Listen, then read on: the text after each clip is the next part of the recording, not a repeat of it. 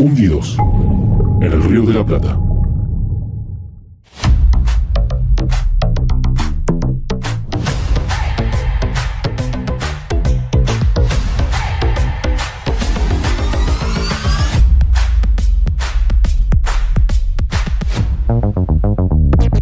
¿Qué tal amigos? ¿Cómo están? Qué lindo, qué lindo volver. Qué lindo volver a grabar en estos horarios matutinos que me encanta. Miren, está saliendo el sol después de dos días de llover, solamente porque estamos acá los tres juntos. Episodio 6, mitad de temporada. Esta es la Wow. mitad de la temporada. Impresionante, este, y todavía nos estamos llevando bien. Eh, un, episodio, un episodio especial porque en estas dos semanas pasaron cosas que hacen que hoy no podemos hablar de que estemos eh, en ningún lugar, eh, no hay nada en hundimiento, porque hay dos motivos que nos obligan a la empatía de esto. Uno, que nos acusaron más o menos de ser los responsables de lo que le pasó al Titán, más o menos que fuimos nosotros. este, por tener este podcast. Entonces, eh, y el otro que en Uruguay no hay agua, así que hoy está encallada la cuestión, eh, más que hundida. Eh, ¿Nos dijiste está- ballenas? Em- embarrada, embarrada. ¿Nos dijiste sexo anal? No, no, no. No, no te vayas a cualquier lado, Brignoni, por favor, te pido. A cualquier lado te vas rápidamente. Eh, ¿Encallada? No sé. Salada puede ser, salada puede ser. Porque, Salada, Sí, salada, sí, está saladísima, ¿no, Brignoni? Está saladísimo todo acá, sí. Sí, El sí, pelo sí, salado tengo, Eh, todo a- salado. ahora lo vamos a hablar, pero eh, capaz si tu presidente en vez de estar ocupándose en remodelar eh, eh, cruces esvásticas, eh, se hubiera ocupado- Ah, esa no me enteré. No te enteraste. Ah, lo del águila, lo del Lo águila. del águila. Acá seguramente tú te nos va a ayudar con imágenes de, de la- una cuestión nacional en Uruguay en esta semana de reformar una cruz esvástica. Parece que no tiene No, nada, eso ya fue como sí. la semana pasada. nada importante pasado. que hacer. Sí, por eso en estas últimas dos semanas. Después también se reunió con Siempre sus lo que necesita la gente, ¿no? Siempre. Todos los políticos. Todos los políticos. Siempre. Aparte ya hasta habían contratado al, al, este, al escultor, todo, y, y quedó, el escultor quedó así, quedó con, como en nada, porque la gente votó porque siga siendo esvástica. Me gustó ese voto uruguayo. Queremos que Es siga que en siendo- realidad no hubo ningún voto, fue la gente indignada en redes sociales. Y entonces el presidente dijo, yo escucho a la gente y voy a dar marcha atrás con esta medida. O sea, fue, Pero ¿para qué dio marcha adelante? ¿A quién Bizarro. carajo le importaba? fue ¿A muy bizarro No, no, no. Todo. Me, Pero- me- me hace acordar eh, a un pueblo, ¿te acordás Vasco acá en Argentina hace unos años que inauguraron una rotonda? Ah, sí. Tenía- Ah, bueno. No tenía más de medio metro, era insólito. Acá inauguran políticos cosas de esas también. Parados inaugurando una rotonda. Sí. Eh, ay, ay, ay, Bueno, ay, en ay, el ay. episodio de eh, Caro y Herejes en vivo, que los invito a repasar de la semana anterior, eh, hablamos sobre cadenas nacionales y mañaneras y pueden ver ese tipo de conversaciones triviales de los políticos también. Ahora en Argentina hay una discusión hermosa que te habla de lo nefasto de la política, que es, acusan a Milei de que vende cargos por 10 mil a 40 mil dólares y él dice, ah, sí, yo vendo los cargos. Ustedes, en cambio, la, la usan, la gastan toda del erario público para hacer la campaña. O sea, es como malos contra malos. Son dos Spider-Man señalándose, diciendo a ver quién es más nefasto. ¿Quién financia la política peor? Uno, co- Pero- uno cobrándole a los candidatos y el otro choreándosela del Estado. Es buenísima. Es buenísima, es buenísima, Es la discusión. O- obviamente, los que nos están escuchando o viendo pueden ir a, a ver el episodio de un Dios que hablamos de el De señor Milei. Milei. Sí, sí, sí, el sí, 2. sí. Sí, El dos, exactamente, episodio dos. Exactamente, los invitamos y los Miley fans pueden venir a putearnos. Igual que veo que cada son- Lovers. Veo que cada vez son menos, lo cual me da un alivio enorme, enorme. Vayan a ver el episodio y, y Se van a está saber- pinchando. Sí, se está, se está cayendo. Pero bueno, Qué bueno. eh, yo no me presenté, soy el Vasco, estoy acá. Esto es eh, Hundidos, eh, un podcast más, porque si hay algo que el mundo necesitaba es otro podcast, aunque hoy se llama de otra forma. No sabemos cómo, eh, se puede llamar, eh, se puede llamar Embarrados. Sí, disecados, no sé, pero ya veremos, ya veremos. por qué. Salitrados. Exactamente, eh, estoy con mis queridos, queridos, queridos amigos. Eh, una de las personas, esto me voy a poner mel- melancólico porque Ay. estuve dos semanas en México y me di cuenta que lo extrañé y que me hubiera gustado tenerlo al lado mío. Eh, Damián Castiglione, Larva, ¿cómo estás, querido?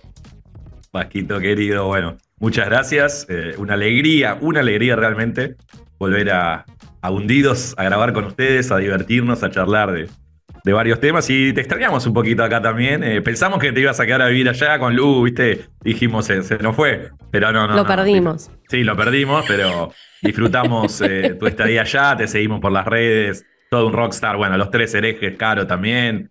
Así que te fuimos siguiendo y apoyando a la Estuvimos distancia. con Steph Palacios bastante. Tuvimos a Steph Palacios, Estuvimos sí, sí, los vimos. Sí. sí, sí. No, la verdad Eh, que toda la comunidad hereje disfrutó el contenido a través de las redes y, y bueno, te bancamos a pleno Vasco. Por suerte, volviste. Mira, a mí una persona que sabe mucho de todos estos temas eh, me va a decir en el futuro muy cercano, en los próximos 10 minutos, me va a decir que México es la meca de todos estos contenidos, así que quizás me, deb- me debí quedar, pero no, no lo hice, volví, volví. Quiero mostrarles el merch de Herejes Divino, casi me olvido. Esto es el merchandising de Herejes, el podcast nuevo que hace Chunchos. Eh, ya voy a conseguir para ustedes, se los prometo, pero se agotó todo. No pude traer ni para Silvia. Eh, No. Se agotó todo en el show en vivo, pero ya ahora hay en stock, así que compren, hay envío gratis a Estados Unidos, Canadá, México. Si se juntan muchos a otros países, arreglan con la gente de Chunchos, ahí le escriben por privado. Ta, Pero no podemos los de Uruguay juntarnos muchos. Vasco, no, seas peleador. juntar mucho para nada. Eh, esto, es, esto es el templo para los sudamericanos. Esto es la hermosa provincia, el templo principal de la luz del mundo. Y la camiseta dice otro domingo de no ir a misa. Eh, así que, eh, bueno, nada, eh, habiendo hecho el chivo. Y suscríbanse, suscríbanse al canal de Herejes, el podcast de donde estamos saliendo, que estamos con la campaña de llegar a los 100.000. Miren, yo les voy a decir una cosa. Vayan y vean los canales nefastos que tienen 100.000 seguidores. Y después digan, ¿cómo puede ser que herejes no lo tenga? Me voy a suscribir No con dos ser. cuentas. Exactamente. Y habiendo dicho esto, voy a presentar a mi científica favorita del mundo. No tengo ninguna duda. ¿Cuántas conoces? Conozco, conozco, conozco, somos mi favorita. Eh, Luz, Lu Brignoni. ¿Cómo estás, genial? ¿Cómo estás, Vasquito? Bien, bien, bien. Muy bien. ¿Vos? Yo, Bárbara, acá, como siempre, sobreviviendo a la falta de agua. Estás muy. eh, la gente de Monterrey va a sentir empatía en el episodio de hoy porque están iguales. Eh, no tienen agua. Los uruguayos ahora vamos a hablar en profundidad de eso. El- es, por, es por el monte. Monterrey, Montevideo. No te puedes Ah. llamar nada con monte porque te quedas sin agua. Ahí está. Ahí Monte está. Hermoso, acá en Argentina, dicen que tiene un problema también con el agua. Puede ser. Puede ser. Agua salada tiene Monte Hermoso. Tenemos. Monte tenemos Carlo, hay que averiguar en Monte Carlo. No creo que falte agua en Monte Carlo. No, no, no. no. No, creo que falte agua en Monte Carlo. Eh, pero bueno, vamos a empezar. Tenemos una invitada muy especial. Ofelia Pastrana nos acompañó eh, como expatriade. Eh, hasta nos renombró la sección y estamos muy contentos con eso. Así que vamos a arrancar escuchando a Ofelia que nos va a contar todo sobre su travesía para ser una ciudadana del mundo. Pero bueno, amigos, antes de entrar a la primera sección, tenemos un pendiente, no sin recordarles que lo que nos ayuda que nos envíen superchats en el estreno de este episodio y en los días posteriores es enorme para financiar eh, toda la producción de Hundidos. Así que por favor envíen sus superchats que nosotros cumplimos en agradecer los que se enviaron en el episodio pasado. En este caso, Lu, ¿quiénes nos enviaron? Bueno, en el episodio pasado pasado. eh, Claro, porque el anterior nos- fue en vivo, ahí los superchats se agradecieron en Sí. vivo, pero nos quedaron Claro. los del Nos anterior. quedaron estos. del- Y nos vinieron muy bien, hay que decirlo. En el vivo nos Sí. vinieron muy bien, así que Sí, muchas nos gracias. sirvieron mucho, así Sí. que manden superchats que nos ayudan un montón. Eh, nos mandó un superchat eh, Sergio Lugo. Nos mandó dos superchats Sergio Lugo y dijo que, prese- que presiente que el Vasco es producto de Bobby el Corsario, Lu de Dos Ángeles y Larva de generación espontánea. O sea, No. Excelente análisis. eh, Leonardo Roque dice, le dice al Vasco que acaba de leer Mouse y lloró en muchas partes. Si Una novela, día la única novela gráfica que ganó el premio Pulitzer. Mirá, Muy bien. Que si algún día podés hacer algo como con fax desde Sarajevo y que nos Ah, ama y nos manda un beso. Sí, porque hay un episodio de Herejes el Podcast que tomó mucha inspiración de una novela gráfica sobre eh, la batalla y, y el asedio de Sarajevo. Entonces, nada, que, que alguna vez, no sé, es difícil hacer un episodio so- con Mouse, pero lean Mouse, que es una maravilla. Lean Mouse, que es increíble. Muy bien. Eh, Víctor Rodríguez, que siempre nos apoya, pone otra vez apoyando. Ya sé que no es mucho, pero es lo que se puede al ser fin de mes. Saludos a los tres. Eh, todos es bienvenido, se agradece. Eh, no, no somos tan materialistas como eh, los en vivo con Caro. No, yo sí soy tan materialista. Eh, Byron eh, no manda mensaje, pero apoya. Eh, eh, manda Siempre, un abrazo. Stanislavski Jim no fallas nunca. No, No falla, no eh, no es Jean, falla. siempre me haces lo mismo. ¿No es Stanislavski Jim? no, esta es Jean No. femenina. Jean Ah. Jean, Claro. Jean Grey. Pensé que, bueno, igual un abrazo a Stanislavski Jean que seguro manda en este. Así que yo, le- yo me adelanto, porque en el, vi- en el último vivo de herejes mandó como siete.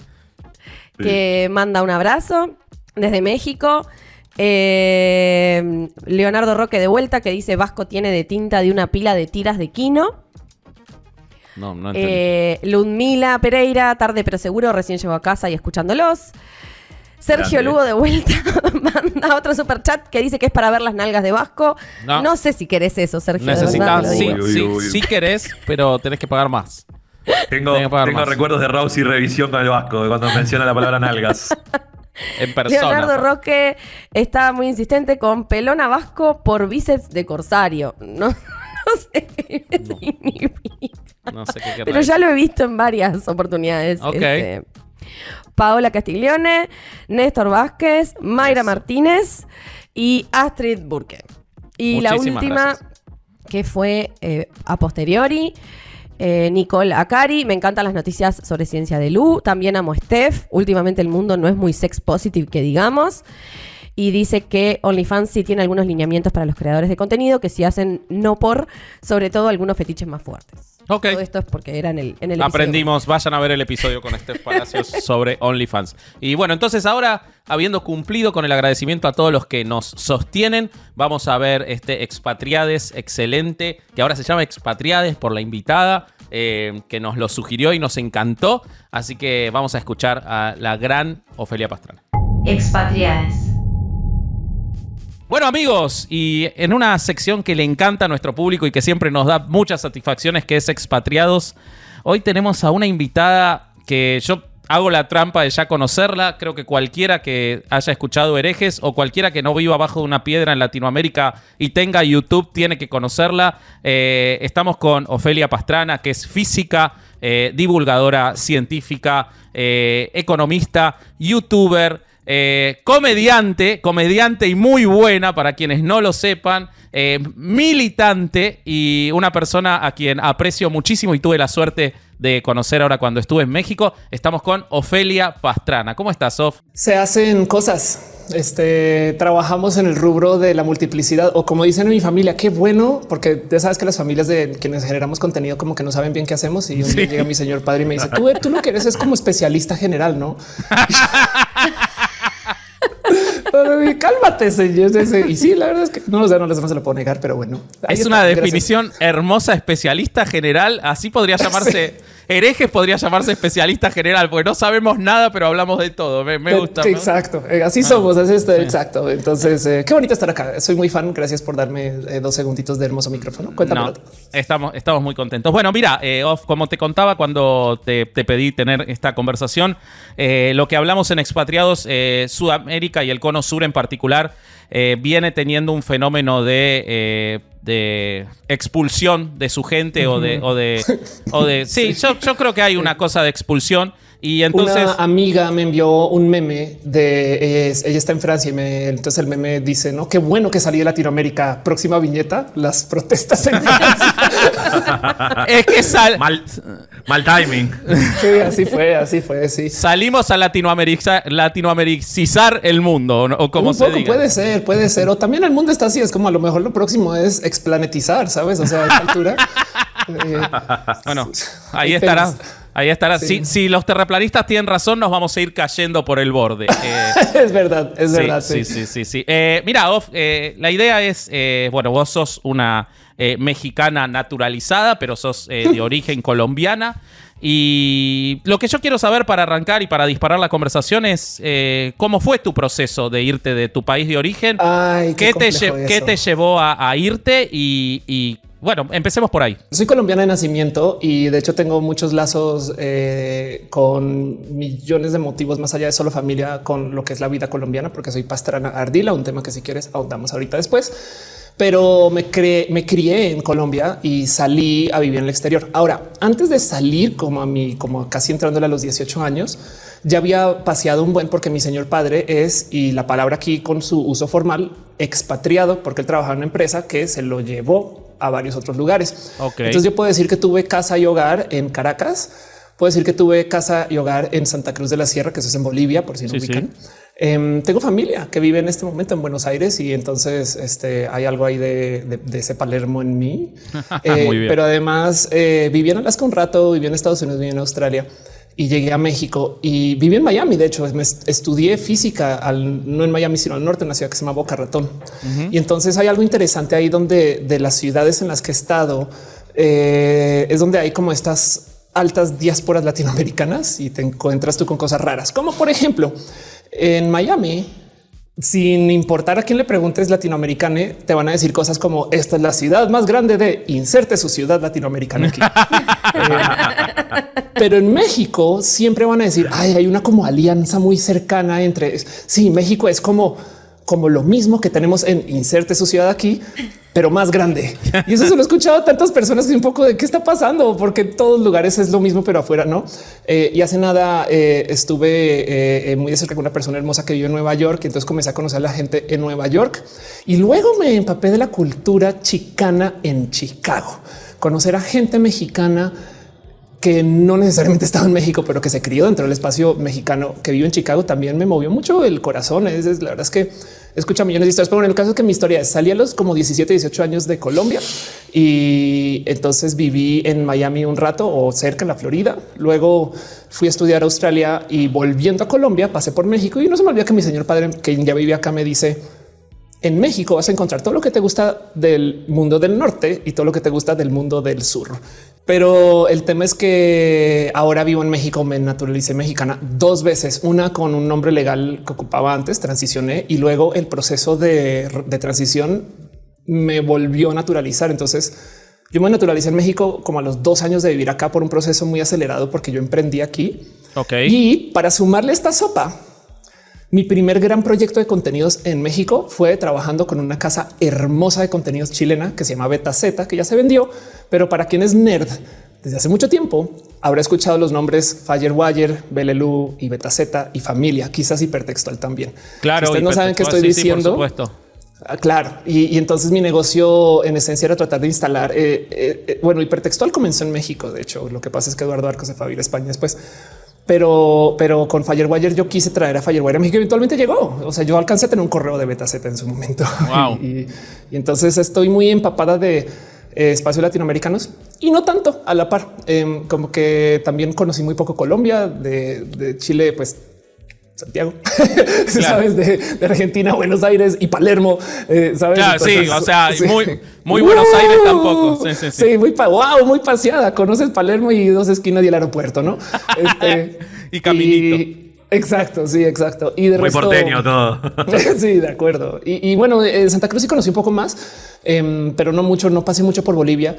Em, y de Venezuela, pues conocí todo Venezuela antes del chavismo, que también yo era muy joven en ese entonces. Así que claro, la verdad es que me falta. Pero bueno, el punto es que ahora vivo en México. Me siento que México me hizo como figura pública, entonces le debo mucho mediáticamente hablando. Pero tengo mi corazón puesto en Latinoamérica en general. De hecho, mi misión como comunicadora siempre es tratar de traer cosas de sobre todo de Latinoamérica, pero de más de Sudamérica. en una época en mi show tenía este sección suramericana ¿no? y entonces hablaba de noticias de cosas que pasaban en Perú, en Ecuador, en este, Bolivia, Argentina y demás, no más porque en México como que culturalmente hay, pero no hay conexión. No, es, es impresionante eso, lo que vos decís de nosotros nos pasa en herejes, las veces que hemos intentado hacer temas de Argentina no han funcionado. El mexicano quiere saber de México y en su defecto de Estados Unidos. Sí, claro. Bueno, y en la comida también, ¿eh? o sea, a mí me da mucha risa la comida mexicana es hermosamente espectacular y eso que yo tengo anosmia, la comida no me sabe desde chiqui. Entonces eso es una pequeña crisis eh, mexicana de paso, pero eh, me da un poquito como de risa de comediante que vayas al restaurante al que vayas, el mejor restaurante de sushi de la ciudad, tú pones el nombre y llegas y hay como un no te preocupes mexicano, hay unos chilaquiles para ti. en caso de que todo eso te asuste mucho, no como que comida no india y llegas y entonces acá tienes el este Dan Balar, este al pastor, no sabes qué esto qué es, em, pero también es porque la verdad es que la cultura mexicana es eh, Em, o sea, sí tiene su motivo de defensa. O sea, tampoco es en vacío. O sea, los tacos de pastor son buenos, los chilaquiles, en fin. Sí, la comida es a mí lo que me pasa con cuando vienen mexicanos a visitar a mi mujer y todo, eh, que es que el mexicano tiene una cultura muy rica, pero necesita llevársela en la valija a todos lados. Por eso es que vos hablabas de los chicanos y todo, y, el fenómeno de los eh, mexicanos cuando migran es muy fuerte en eso. Ellos llevan México, a donde vayan llevan México, eh, con la comida, con la cultura, con todo. Sí, hay una palabra que se usa en México que es gentes, que da mucha de dónde viene esto y qué significa. Y un día le estaba hablando de esto a alguien y me dice es que esto es como Internet Explorer. No es lo mejor, pero es lo que más hay. Entonces es el estándar y dominan uno y dos la cantidad de países que ha querido eliminar la cultura mexicana eh, de modos masivos. Eh, explica un poco también ¿no? el, el por qué hay un poco de no con todo perdón, pero aquí no le vamos a hacer con. Y aún así, en mi familia hay gente que habla de México como si fuera Estados Unidos. Allá esto es inmenso, eso es grande, eso es Estados Unidos también. Es de que se enteren en México, porque uy, aunque sí son los Estados Unidos mexicanos, pero me entiendes el punto. Sí, sí, sí, sí. Pero bueno, entonces tu, tu migración fue de, de ser una, una ciudadana del mundo a irte a México un poco, más que de ser colombiana, ¿no? Si bien naciste en Colombia, ¿de, de dónde te sentís? Es complejísimo eso. Me, me gusta decir que si fuera como el tema de la sexualidad, entonces soy bi. Eh, eh, porque soy tan colombiano, tan mexicana, depende de quién pregunte y a la hora. Y entonces a veces una, a veces otra y voy y vengo. De hecho, tengo las banderas tatuadas. Ah, No mira. va a ver, pero Ah, traigo, son mis orgullos. Tengo la bandera colombiana, la bandera mexicana. Y hace nada alguien me hizo caer en cuenta que hay algo ahí como identidad estadounidense también, no más porque viví un tiempo largo en Estados Unidos. Hay un chiste en mi familia, es un chiste, es una broma en mi familia. Yo creo que no le va a caer bien que yo lo comparta acá, pero ahí vamos, eh, donde se bromea que mi señor padre es un secreto agente desestabilizador de la CIA, porque vivió en Argentina y cuando se fue, entonces hubo el tema de cambio de gobierno. Eh, vivió en Bolivia y cuando se fue entró Evo, vivió en eh, Venezuela y cuando se fue entró Chávez. Eh, y para rematar, eh, trabajó en BP, la petrolera, y cuando se fue Deepwater Horizon y ahora se retiró en México y López Obrador. Entonces se habla mucho acerca de que Bueno, hay que, hay que tener cuidado con tu, con tu viejo entonces. Sí, La- sí, Nos yo- tenemos que portar bien. Sí, mucho sí, sí, respeto, sí, mucho respeto por cuando dice me voy a ir a vivir a otro país. Sí, vende no, hay- vende tus acciones. Hay que avisarle a ese Sí. país antes. Hay que avisarle a ese país Exacto. antes que va tu papá. Lu, Em, yo te voy a hacer una pregunta que le hago siempre a las expatriadas, porque viste que la sección se llama expatriados, pero en realidad tuvimos tres expatriadas y un solo expatriado. hoy se, va a llamar, hoy se va a llamar expatriades. Ya, ya quedó claro que hoy. Exacto. Me parece Aparte- perfecto eso, sí. A partir hoy de cambiamos el hoy, paradigma. a partir Hoy de hoy la sección, a partir de hoy la sección se llama expatriades. Sí, exactamente. Vamos con tu pregunta, Lu. No, la pregunta es eh, si vos como mujer sentiste en alguno de todos los lugares que estuviste más discriminación, más machismo, eh, más... eh, si alguno es peor o si son todos iguales. Tengo un tema y es que mi vida en Colombia era mucho más white lombian que mi vida en México. Entonces últimamente me he sentado como a comparar un poco. No, es que en Colombia la dinámica de la belleza es tal y un día alguien me dice, no, pues que esos son los círculos sociales en los que tú estabas allá, Claro. versus con los que Ah. estás acá. Y eso me dejó sentada en la lona reconsiderando todos los, los en Colombia esto y en México aquello.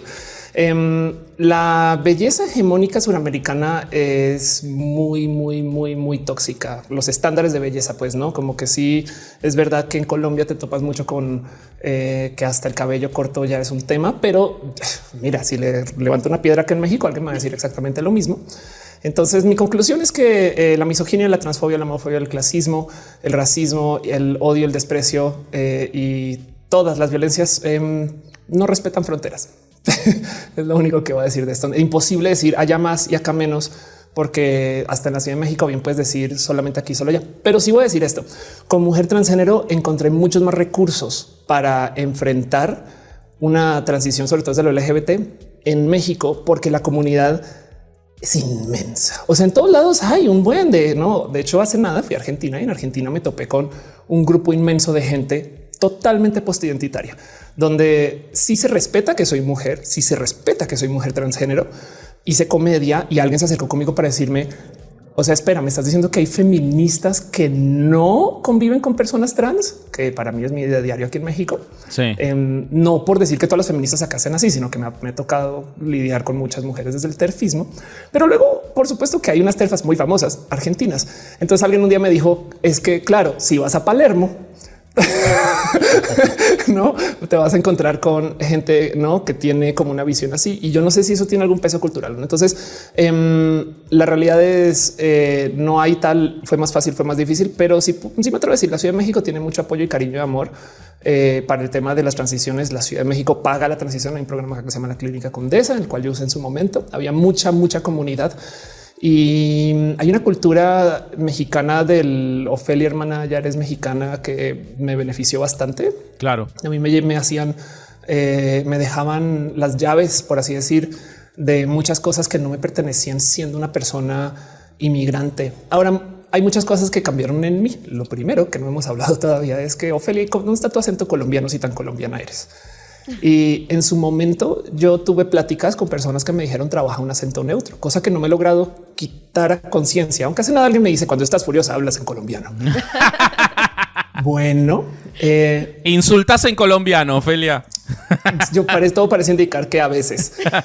y el tema es que entonces también dentro de todo, y todo yo veo, por ejemplo, como hay gente colombiana que está aquí que me dicen cosas como es que es muy difícil conseguir que una persona mexicana vaya a tu casa. Eh, pero luego están en espacios muy monoculturales colombianos y no se mueven de ahí. Y, y yo no sé si sea por quienes son o porque no, me explico como que a, a, lo mejor alienan un poco. Entonces me atrevo a decir que dentro de todo este proceso yo también gozo un poquito como de Mexican passing. No sé si esto se comunique, no como sí, sí, se entiende, se entiende perfectamente. Sí, sí, sí. Y dentro de ese proceso, entonces eh, tengo un acercamiento diferente para bien o para mal con las violencias que se ejecutan contra la gente este, transnacional. Que de paso, yo considero a la gente transnacional en las mismas test que transgénero, de travesti y transexual, porque tú naces y sin pedirlo te dan un algo identitario que te pertenece, así te identifiques o no. A lo largo de la vida y capaz por millones de motivos te identificas como algo más, ¿no? Y entonces luego ejecutas una transición sobre esa identidad. Capaz y solo te trasvistes. Saludos a mis amigues otakus. Eh, o capaz y, y, y, bueno, ese solo de paso no es como por decir que una persona transgénero este, supersede a una persona transvestida. No, no, no, no, es, es una, una, cuestión de sí, sí, sí, sí. Exacto, pero el punto es hay gente que se transviste y hay gente que emigra y entonces al emigrar pasas por todo un proceso de cambiar quién eres, hay quien cambia su nombre, cómo habla, cómo piensa, cómo se presenta, su carrera, eh, se opera, no, eso también puede pasar. Eh, y al otro lado, tiene que hacer tanto de activismo para que el gobierno le dé un documento que diga tú ahora eres de acá. Y con todo eso, te volteas y ves a los ojos a un papanatas que te dice, pero tu genética no es de aquí. ¿eh? O sea, no, tú no eres Totalmente. tan mexicana como acá porque no te criaste acá. Eso es real. Una persona así me dijo una vez es que tú no eres mexicana porque no te criaste comiendo Dubalín. um, y, esto eh, lo le hago muchos paralelos con el ser una persona transgénero que tiene procesos muy similares. Te identificas, cambias quién eres, documentos, todavía te dicen tu genética, todo eso. Pero bueno, el punto es eh, las violencias, según yo, no, no me ni siquiera me quiero atrever a decir que hay más o menos en ningún lugar. Eh, hay una cantidad de dinámicas que puedo cuestionar de un sinfín de países solo porque existen. Una vez me acuerdo que alguien me decía es que en Argentina mi familia va a ser un asado feminista y yo ¿Cómo funciona eso? Las mujeres van a operar las carnes, ¿no? Ah, y así de... Mira, o sea, yo todos los asados que hice en mi vida eran feministas. Nadie Exacto. no lo sabías. Sí. Exacto. No lo sabía. Eh, y pues nos causó mucha risa a la persona que me comparte esto a mí, porque era un poco de, o sea, el logro feminista aquí es que la mujer ganó el lugar en la cocina. Qué puramente curioso. ¿Qué, ¿Qué, ciclo, no? Este ¿Qué, momento. ¿Qué ciclo dio la, la, la... Sí, como no, sí, pero bien que seguro si le rascamos esta historia sucede en Monterrey. Ahora, eh, sí, totalmente, o en Tampico. Igual pero, en Argentina, digamos que la parrilla es algo bastante machista, vamos a decirlo. Hay que ser no, no, no, sé qué opina el Vasco, pero. pero sí. es que entiendo, eh, entiendo sí. perfectamente de dónde viene esa idea de que se pueda, eh, se pueda considerar como hasta contracultural la mujer haciendo el asado en mucha gente de la generación nuestra para arriba, porque era el lugar como. Eh, la mujer no toca la parrilla, la mujer no Exacto, toca el ni asado. se acerca. Sí, Hay sí, algunos lo... grupos muy cerrados que la, ni se puede acercar. Lo entiendo perfectamente, claro. lo entiendo porque estoy adentro de la cultura, pero también entiendo que pueda causar gracia al que no está dentro de la cultura. No, la mujer Oye. hace todo lo demás y el que se lleva el aplauso es el asador. Claro, claro sí, claro. De paso, en México hay una cultura similar. No hay mujeres taqueras o no hay hombres wow. tortilleros. Um, y entonces, ¿a qué se reduce todo esto? Por si se quieren reír 10 segundos, a que el hombre es el que tiene la fortaleza y la capacidad de manipular el fuego. no claro. una que vive en las lentitudes, en los espacios de la lentitud. Hay un, hay un momento de orgullo de las mujeres eh, queer o, o, o, que están en la lentitud, la bisexualidad, la pansexualidad, de yo prendí la llama, no? Pero porque también supongo que históricamente muchas veces se le ha negado a muchas de estas personas el hecho de no es como no, no, no, no, no, tú no sabes. A ver, a ver, a ver, a ver. Y vienen estos como Exacto. ingenieros del fuego este, eh, a, a darle llama. Y entonces ese a donde voy es a que Perdón, eh, Ofelia, es otro punto que hace más a lo que vos decías de los, de los puntos en común con la transnacionalidad, porque los argentinos también, si viene un extranjero a querer hacer el asado, lo van a No. tratar igual que con, que con una mujer. O sea, él, va a ocurrir lo mismo, no con los trans, eh, o, Sí. o con, la- con las personas que eh, transicionan, pero con la mujer y con los extranjeros va a existir la misma discriminación basada en absolutamente claro, sí. nada. Y estoy seguro que en México, si va un taquero de otro lugar, van a hacer lo mismo también. No lo dudo 10 segundos. Sí, de acuerdo.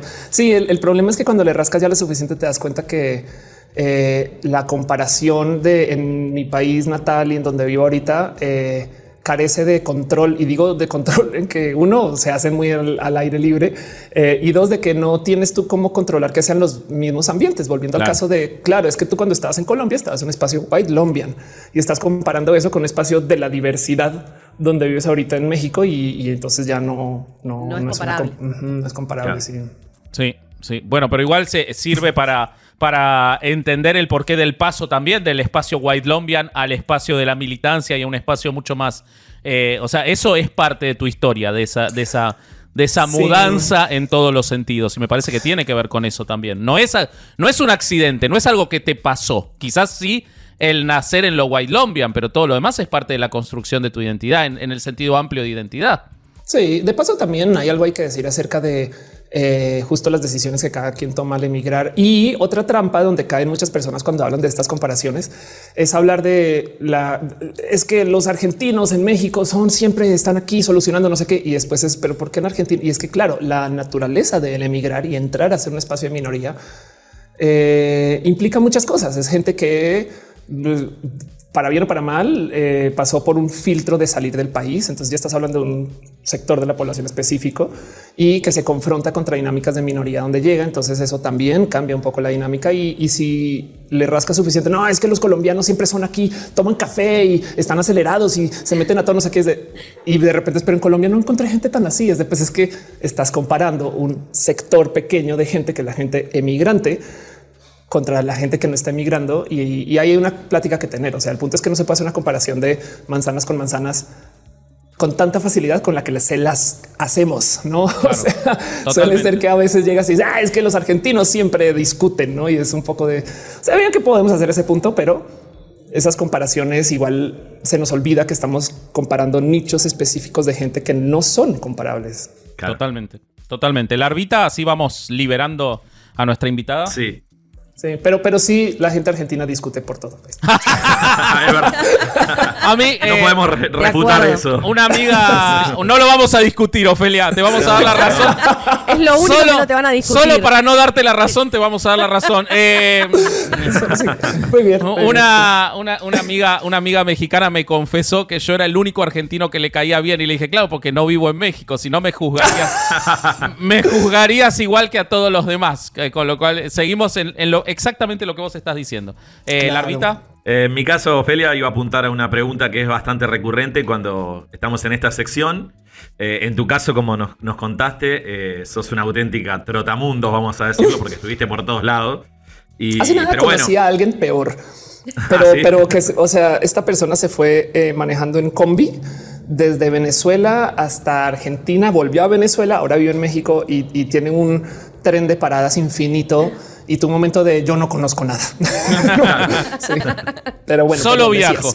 No, no. Exacto, Así sí. que, mm, bueno, pero sos muy reconocida toda tu labor en, en- en México. O sea, sos alguien, el- tu activismo. En este caso, la pregunta, eh, iba a preguntar por Colombia, pero dado tu, lo que nos contaste, era si quizás eh, a esta altura de tu vida, ya establecida acá en México y demás, uno todavía tiene en, en la cabeza volver a, a su lugar de origen o a algún otro lugar de todos los que viviste, o si, si simplemente lo vas decidiendo sobre la marcha y vas viendo hacia dónde va sé. la vida. Sí, yo ya ni sé. Em, la verdad es que me hace falta volver a Colombia, estar allá un rato. Sí me gustaría tener un poquito más de raíz, teniendo familia de más allá. Hace nada decidí que em, yo donde sea que voy y vivo, tengo cuentas bancarias allá, por ejemplo. Em, y entonces me di cuenta que en Colombia no tenía ningún pie fiscal ni no. Y tu momento de deberías de solucionar eso, lo cual implica ir a Colombia y hacer trámites de identidad y cosas un poco más complejas que requieren que yo esté ahí un rato. Mi tema es el siguiente. Em, México es la meca de los contenidos en español. En México hay más gente navegando el Internet hablando español que lo que hay gente en España. Punto. Wow. Y entonces vas y miras y la, la productora de televisión que hace contenidos en español más grande del mundo es mexicana. Lo, el país que más imprime libros en español, vayan a decir que es otra cosa si se, si se leen, pero que más los imprime, es México. El país con más emisoras de radio en español es México. El país que más produce podcast es México. Y de hecho es tan marcado ese tema que Spotify, a eso como el 2009-2010 iba a quebrar como empresa y solo la Ciudad de México y sus escuchas aquí rescataron la empresa. No es sorpresa que eh, Facebook, Twitter, Meta, parece chiste, Spotify y todas las productoras de contenidos digitales tengan oficinas locales en México. Netflix también de paso. Eh, Netflix es uno de los centros de consumo más grande de, eh, sus contenidos en español. Y podemos hablar del cine en medida de, de Óscares ¿no? y, y cosas. Entonces, yo le puedo seguir rascando este tema, pero para mí el momento más de claritud de lo grande que es México para los contenidos en español es que existe Telmex. Telmex, o sea, teléfonos de México Sí. se venden en Colombia con las campañas del perro wow y no sé qué. No y es un poco de Colombia tienen teléfonos de México y de paso son dueños de Claro, De Claro, em, sí. y de América Móvil. Entonces toda la comunicación satelital latinoamericana pasa también por América Móvil. O sea, todo eso es Carlos Slim. O sea, en esencia la telecomunicación latinoamericana le pertenece a gente mexicana. Entonces, estar en México es estar en la meca de los contenidos en español. No conozco un productor de contenidos a menos que sus contenidos sean de nicho de su país. Pero no conozco un productor de contenidos que para lograrla como negocio pueda no pasar por México o que su bloque de escuchas, así está en Chile, el más grande sea mexicano.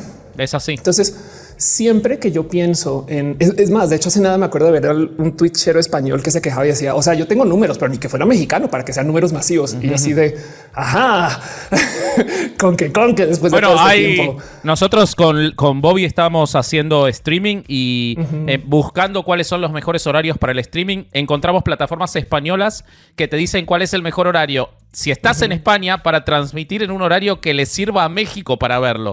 O sea, los streamers españoles buscan el horario de México para transmitir. Claro, porque es donde más hay consumo del Internet en español. Y bueno, para no clavarnos mucho con ese tema, nomás dejo ahí la, en la sopa que cuando llegue la traducción en tiempo real por con inteligencia artificial, es esto vamos a ver cómo se desarma toda esa locura, pero en el Inter. A mí me pasa que entonces cuando yo pienso en ir a Colombia un rato, no porque yo digo, voy a estar allá seis meses y es de sí, pero todos los negocios están en México. No, o sea, si hay cosas por hacer y si hay una industria de contenidos hermosa allá, pero el tema es que es alejarme de la meca. Entonces, cada vez que salgo, o sea, y estoy allá un ratito, México me vuelve a jalar porque yo vivo de los contenidos en español. De hecho, la gente US Hispanic tiene mucho dinero, pero son 30 millones de personas. Entonces todavía México es por lo menos tres veces ese tamaño. Si tú quieres tener números, tienes que tener presencia en México. Y, y entonces, volviendo a la pregunta de que si pienso en volver y demás, eh, para poder volver y estar allá, yo creo que ya tendría que en una posición post numérica de ser influencer, no? Cuando ya estás más allá del bien y el mal, Que entonces puedas no hacerlo desde donde publicas estés y sea lo mismo.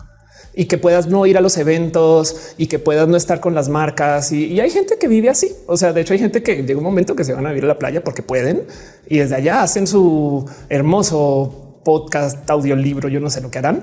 eh, y ya no están presentes en los eventos y se la pasan viajando y son esas personas. No, yo no, yo todavía requiero de eh, ir a este, los eventos de podcasters que se hacen aquí, como los summits, y eh, platicar con gente, nomás para estar siempre al tanto de las cosas.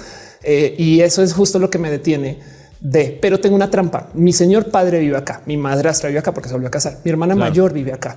Entonces tengo familia acá y, y no me siento tan desconectada de la cultura mexicana. A mí me cuesta un poco ingresarme a la cultura colombiana porque mi transición al ser tan formativa desde lo identitario se dio en México. Entonces es un tema muy de Vos que- Mauricio es colombiano y Ofelia es mexicana. Justo, justo entraste en lo que yo te iba a repreguntar para, para cerrar esto, que era, vos hablaste de que vos en Colombia eras una white Colombian.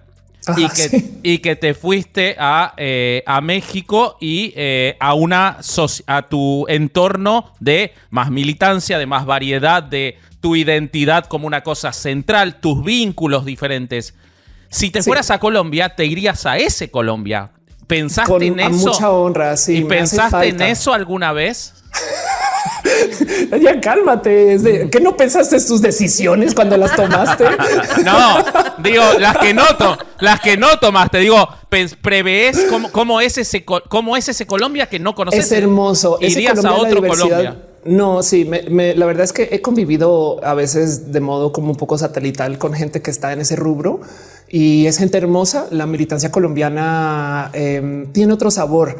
Hay algo ahí curioso de la cultura del choque contra la eh, violencia como se dio en Colombia que me tocó en su momento y que todavía le veo un poco. Por ejemplo, Colombia respondió a muchos de los problemas de violencia y demás con un poco de, celebración colombiana. Yo me acuerdo que en ese entonces usaba una, un brazalete con la bandera y la gente siempre habla de esta Colombia bella y hermosa. Y entonces Medellín es la cucharita de plata porque sí, que el narco y la pero saben que también es este lugar hermoso que México tiene mucho más desgaste de eh, social de la crisis, porque cada tres años hay una crisis. Hablemos de Argentina, pero No, el punto no, es mejor que Nosotros somos expertos. Sí, México culturalmente hablando me suele presentar más con gente que no habla, o sea, pasa algo grave y dicen, claro, como todo en México, y no logras que nadie opine bien de México hasta que haces una cosa. Tú hablas mal de México y de repente ahora México es el águila empalmada que viene contra ti y va a cambiar el mundo. Y la verdad es que mira, cuando yo vivía en Alaska, no se me olvida, yo era muy una persona muy chiquitita de 16 años en ese, en ese entonces, fue mi padre el que vivía allá, la verdad. Pero no se me olvida que cuando llegó mi padre, le llegó una carta de la colonia colombiana y la colonia mexicana.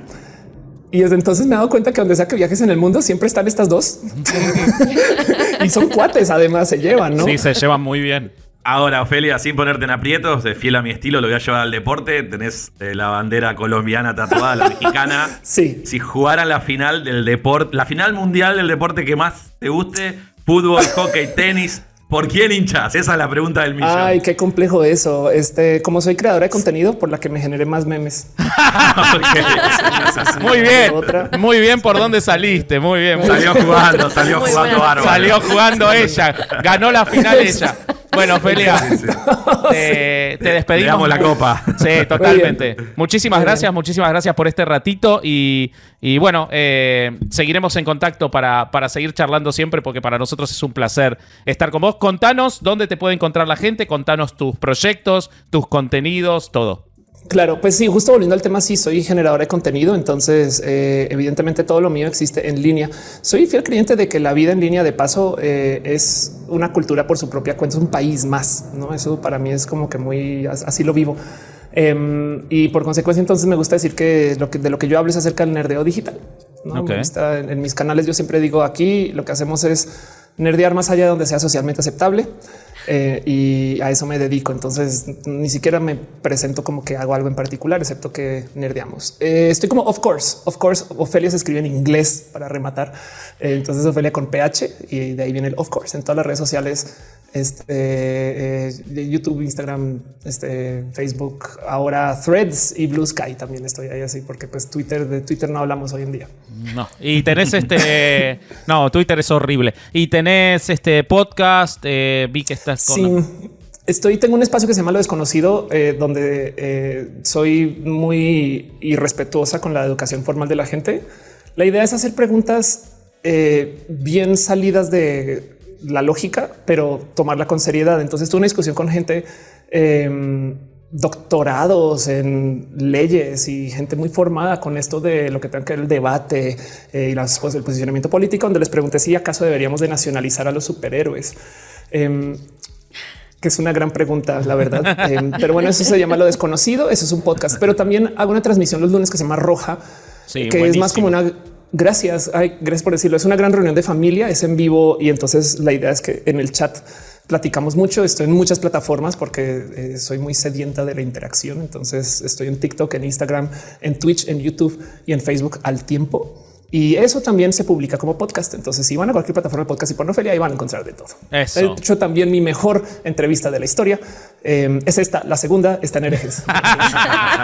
Es esta. Vos sabés que más de una vez me han mandado los, los clips de Roja en los que Ofelia habla bien de herejes, así que eso te Ay, lo llevo, lo llevo en lo más profundo del corazón y lo valoro muchísimo. Eh, Bien, hacen cosas que- hermosas aquí. La verdad es que, que cuides Protect. nuestro, nuestro Mos Protect. protecchito. Este, Muy así bien. que bueno, bueno, muchísimas gracias y nosotros muchachos Muchas nos gracias. vamos, nos vamos a la siguiente sección. Pasó esta semana. Bueno amigos, eh, espero que hayan disfrutado eh, la- el expatriades. A nosotros nos encantó, nos encantó. Tanto que es la primera palabra neutra que yo uso en mi vida, porque Larva lo tiene muy incorporado, pero yo no. Eh, pero bueno, me, en homenaje a nuestra, a nuestra invitada lo vamos a hacer. Eh, pero ahora nos toca hablar de un tema un poco más áspero, más seco, más... eh, Árido. Salado, urticante, eh, oloroso. Lleno de sodio. Eh, siempre dijimos, los que viajamos a Uruguay, siempre dijimos que las aguas minerales son saladas, pero ahora se lo tomaron en serio. Eh, Lu Brignoni nos va a contar eh, de cómo Montevideo se convirtió en Nuevo León y se quedó sin agua. Así que el micrófono es todo tuyo. Si querés hacer dos minutos de descarga emocional e insultar y después nos explicás, es todo tuyo. No sé si sería buena idea porque no salgo más de esa rosca. La- una científica en catarsis. Arrancando ya. Es una gran sección, ¿eh? La, la Pero- científica barra brava. Eh, no, va- vamos a hacer así. Vamos a empezar eh, con la ciencia. Y te vas calentando mientras lo contás, te vas calentando, ¿no? Es más orgánico. Ya te veo. No, vamos a hacer así. Voy a ir tomando bronca mientras lo cuento mejor. Me parece más natural. No, porque yo ya sé que ustedes después van a empezar a hacer preguntas que me van a hacer salir de ahí. Entonces está, yo arranco. Dale, vamos, vamos. Después vemos. Eh, básicamente, lo que pasó acá en Montevideo, porque no es en todo Uruguay tampoco, es Montevideo, es zona metropolitana. Que No sé, en el resto de Uruguay no hay gente para tomar agua. O sea, no, no- ¿qué se va a quejar las vacas de que el agua está salada? Los perros. del departamento de Canelones, Ajá. que ah, estamos hablando de la mitad de la población de Uruguay, más o menos 1.700.000 personas. Yo siempre quise saber, una pregunta importante, ahora seguís, ¿no? Sí. Pero, ¿de qué son esos canelones? Porque el que le puso el nombre tiene que haber pensado en unos canelones en particular. No, no, no es lo mismo que eran boloñesa que si son de espinaca. O sea, ¿hay un registro histórico de qué eran esos canelones que, que el tipo Eh. tenía, tenía tanto hambre o la mujer tenía tanto hambre que le puso el nombre al pueblo? No, eh, no, no sé por qué de qué tipo de canelones son los canelones bueno, de canelones. Eh, Pero debe ser rico, me imagino, para mantener el equilibrio del hay, universo. hay cosas muy ricas en canelones, sí, se consiguen buenas Pero uno cosas. va a comer canelones a canelones, es como una comida típica de canelones. No, no, sé, no, no, me consta. No me digas. No puede ser. No me consta. No, no es como tipo los quesos en Colonia, no. No, no es como te, pues vas a comer hamburguesas a Hamburgo y son una poronga y yo me, Claro. yo me indigno, boludo. Vas a Frankfurt, Boca es de boca, digamos. Claro. es así. vas a Frankfurt a comer Frankfurter, tienen que ser las mejores. O sea, es Sí, así. sí, Claro. no, no. Estamos No, no fallando sé. como sociedad. Si alguien de Canelones nos está escuchando, que nos aporte más información. Sí. Eh, también tenemos un departamento que se llama Durazno. Bueno, está, eh, tenemos la comida y el postre. Eh, Claro. Lo que no tienen es el agua para bajarlo, pero bueno, con- Bueno, ta. con- contanos por favor por qué. Bueno, eh, el por qué es una sucesión de eventos desafortunados. Algunos, o sea, son todos consecuencia del hombre, pero a distintos niveles. Porque primero tenemos que empezar con el cambio climático, la sequía, las altísimas temperaturas que hubieron en el verano y la baja de las precipitaciones de lo normal esperado para el último año, básicamente. Entonces eso hace que las reservas de agua dulce bajen. ¿ah? Lo, lo importante es entender que el agua que llega por la red, por las, por las canillas que tenemos en nuestras casas, es agua potable o era agua potable. O sea, acá se podía abrir la canilla y tomar el agua. Eh, pero el tema es que esa agua es la misma con la que vos te bañás, eh, lavas los platos, tiras de la cisterna. O sea, estábamos desperdiciando agua de buenísima calidad para absolutamente todas las cosas del hogar. Claro. Y, ta, y ese consumo de agua depende del, eh, del río Santa Lucía, ¿tá? Y pasa por un par de este, plantas eh, potabilizadoras que no tienen la capacidad de desalinizar el agua, o sea, de sacarle la sal. Porque no era necesario. Porque la fuente Porque es de no agua era agua muy salada. Claro. Claro. El tema es que cuando se empieza a secar el cauce del Santa Lucía, se empieza a tomar agua desde más cerca del río de la Plata. Y ahí es cuando aumentan los O niveles sea, de el río sodio, Santa cloruro. Lucía desemboca en el río de la Plata. Es una afluente Sí. del río de la Plata. Sí. Ok. Entonces, si vamos más abajo, ya empezamos a tomar agua mezclada con agua salada del río de la Plata. Si vamos más abajo, ya empezamos a tomar agua mezclada con agua salada. Es una frase que fuera de contexto, fuera de contexto es eh, entre polémica y erótica. Eh, Larva se distrajo. no tiene nada de erótico esto, Vasco, no. puede no. volver. Bueno, Me No. quedé pensando, me quedé pensando. Gente que no se baña no es erótico, no. pero es más salada. Eh, bueno. Más salada seguro. O sea, sacaban eh, río arriba, río abajo, vamos a Ahí decirlo. va. Ahí vamos. Está. Entonces, Ok. cuando, cuando empiezan a bajar las reservas de agua dulce para que no se terminen, se empieza a mezclar con agua salada y empiezan a subir los niveles de sodio, cloruro y otras sustancias ¿tá? disueltas. Entonces, pasan varias cosas. Una es que se pierden las propiedades sensoriales que debería tener el agua potable, que es inodora, incolora e insípida. ¿Sí? O sea, no tiene que tener gusto a nada, no tiene que tener color y no tiene que tener olor. Entonces, si vos le empezás a sentir el gusto raro al agua, la vas a dejar de consumir, o por lo menos para algunas cosas. Eh, otra de las cosas que pasó fue que al sacar agua con mayor cantidad de materia orgánica, hay que usar más cloro para em, potabilizarla. Claro. Y eso hace Tal cual. que se formen unas, unos derivados del el metano que se llaman trialometanos. ¿Sí? Sí. Que eso es, eh, el metano es una molécula muy sencilla que tiene un átomo de carbono, cuatro hidrógeno. Si vos reemplazás tres de esos hidrógenos por algún halógeno, como puede ser el cloro o el bromo, tenés un trialometano. ¿Ah? Uno es el cloroformo, otro es el bromoformo. ¿ah? Hay distintas formas de trialometanos. Y los trialometanos lo que tienen es que en altas concentraciones y por exposiciones prolongadas pueden generar eh, severos, eh, severas repercusiones a la salud de las personas. Ok. Entonces empezaron a aparecer las recomendaciones de tipo eh, limitar el consumo de agua de la canilla, eh, bañarse por periodos cortos y en, en lugares ventilados en invierno. Y pasan cosas como, por ejemplo, que el Ministerio de Salud Pública eh, decide que se pueden aumentar los niveles de sodio permitidos en el agua como para que no pierda el estatus de potable. Pero el tema es que subieron O tanto... sea, le cambian. Ah, el agua no es más potable. Vamos a cambiar el- la definición de potable. Claro, que no podés en realidad. Hermoso, hermoso. Porque está- eso está definido por la, por la Organización Mundial de la Salud. Claro. ¿Tá? Entonces, básicamente casi que se eh, duplicaron los niveles de sodio permitidos. Y estamos hablando de que una persona que se tomara hoy en día dos litros de agua de la canilla, que es lo recomendado por persona diariamente supuestamente, Tiene un infarto. tendría casi que la mitad del sodio diario que puede consumir. Por el agua. Por el agua, por tomar dos litros de agua. Que estamos hablando solo del agua que te tomás. Olvídate Perdón, de Lu, no- cocinar. no es por vos, eh.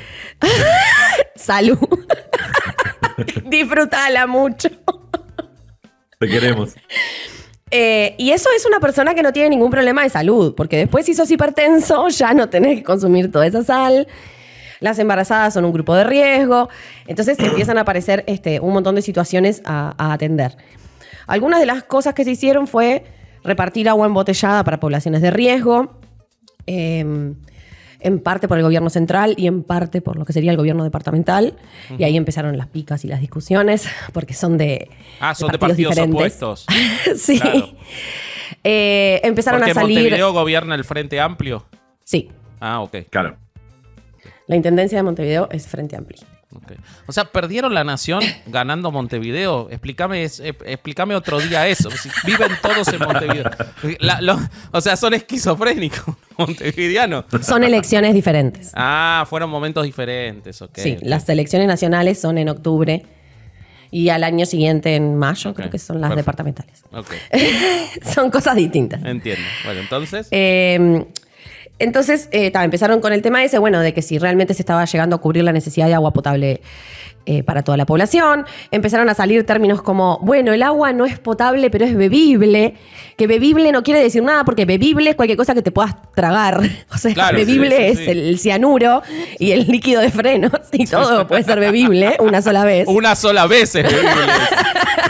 No, Este, no es orinable, digamos. Claro. La- el, el término debería bebés. ser orinable, no bebible. Claro, ¿Es si- orinable o no es Si orinable? puede hacer todo el circuito y salir, está bien. Y no romperte nada Claro, sale. si no va quemando todo, es orinable sin sangre, sería la definición Eso. de la OMS. Yo me río para no entró, en llorar. modo, entró en modo risa Brignoni. Sí, entró en modo risa No, no va a poder parar. Yo, yo mientras te hago una pregunta, mientras te reís, porque hay algo Dale. de todo esto, porque vos estás explicando la situación de este momento, pero eh, nosotros vivimos en el mismo río. Literal, vivimos en el mismo río, por eso se llama así este podcast y todo. Sí. Es un río, el río eh, más ancho del mundo, es un río Sí. de agua dulce. Entiendo que más o menos geográficamente, si bien nosotros no estamos enfrente de Montevideo, todavía Montevideo no está en la parte que tiene tanto contacto con el mar, porque eso sería más llegando a la punta. ¿Por qué nosotros consumimos el agua del río de la Plata y ustedes no? ¿Cuál, es esa, cuál fue la decisión eh, de infraestructura, eh, de lo que sea que hace que, porque claramente el río de la Plata sigue teniendo agua, o sea, nosotros del otro lado del río no estamos teniendo ningún problema de cantidad de agua. ¿Por qué ustedes no, no eh, potabilizaban del río de la Plata eh, y nosotros sí? ¿Cuál es, qué, qué pasó ahí? Bueno, eso lo fui a averiguar porque a mí me generó la misma duda. Y básicamente es porque acá nosotros no tenemos plantas desalinizadoras, porque el agua del río de la Plata está mezclada con la del océano y tiene altos niveles de sodio. Ah, Y por eso es que ahora nos pasa esto, como nuestras plantas no, no, no son desalinizadoras, el agua que nos está llegando es salada. Pero las plantas no son desalinizadoras porque en algún momento no se, Se, hizo tomó la decisión. sí. Claro. Supongo que sería más ¿Cuándo y por fácil qué? y más barato. Supongo que sí, que, que es mucho más. O sea, sí, es mucho más fácil y mucho más barato potabilizar agua dulce que agua salada, seguro. Genera mucho menos residuo, porque el tema es que cuando vos le sacás la sal al agua para hacerla potable, te queda todo un salitre reconcentrado que vuelve a los océanos, a los mares, y Ah. lo que estás haciendo en realidad es tirar el problema para adelante. Claro. Porque estás aumentando cada vez más la concentración de sal original, digamos. Claro, claro, claro, entiendo. Entonces siempre es mejor o, o es más fácil, es más barato y menos, este, con menos perjuicio, digamos, eh, potabilizar agua dulce que agua salada. Está, en el caso de que no tenés agua dulce, no te queda otra que eh, desalinizar el agua salada, que requiere este, otro tipo de, de tecnología, la famosa osmosis inversa que todo el mundo habla. Claro. Este, y de hecho la gente, algunas personas en sus casas lo que está haciendo es poner eh, purificadores de osmosis inversa Que son carísimos. que son carísimos, porque no es fácil sacarle la sal al agua. Claro. Sí, sí, sí, sí, totalmente. Ahora, Lu, eh, Sí. me sumo a la, a la consulta del Vasco, buscando información cuando sabíamos que íbamos a hablar del tema. Digamos que también eh, hubo, porque si vamos tiempo atrás, no, sé exactamente cuánto, si decirte un año, dos, eh, por ahí lo sabes mejor vos. Eh, quizás en ese momento, hace un tiempito, no se tomó conciencia que se podía llegar a este límite, digo. Siempre se tuvo presente el, conflicto, pero como suele ocurrir en, en muchos de estos temas, acá también, se, se O sea, acá nos pasó subestimó. con el gas en invierno, por ejemplo. Claro, ¿No? se subestimó, bueno, después vemos, lo pateamos, ¿fue, fue realmente así? Eh, yo, por lo que tengo entendido, fue un poco así. Eh, lo, lo que apareció, lo que trascendió en prensa fue que eh, en el 2019, que fue cuando se estaba yendo un gobierno y, ent- y- y por entrar el otro, estaba aprobada la compra de eh, u- otra, este, mm, Planta. o sea, de- para, para generar otra, ay, otra planta purificadora de, de estas, no sé bien con qué características. El proyecto Casupá creo que era ese. eh, que estaba todo aprobado y eh, estaba como la sugerencia o, o la, la recomendación del gobierno saliente de que se encarara eso para tratar de evitar llegar a esta situación que estamos ahora.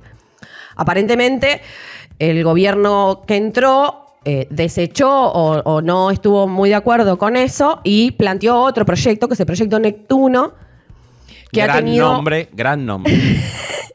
que ha tenido mucha, em, ¿cómo es que se llama? Em, como que hay muchas organizaciones y, y- y- y personas que saben del tema eh, en contra. O sea, no, no tengo exactamente bien por qué es que no les gusta el Neptuno, pero eh, ha tenido mucha resistencia.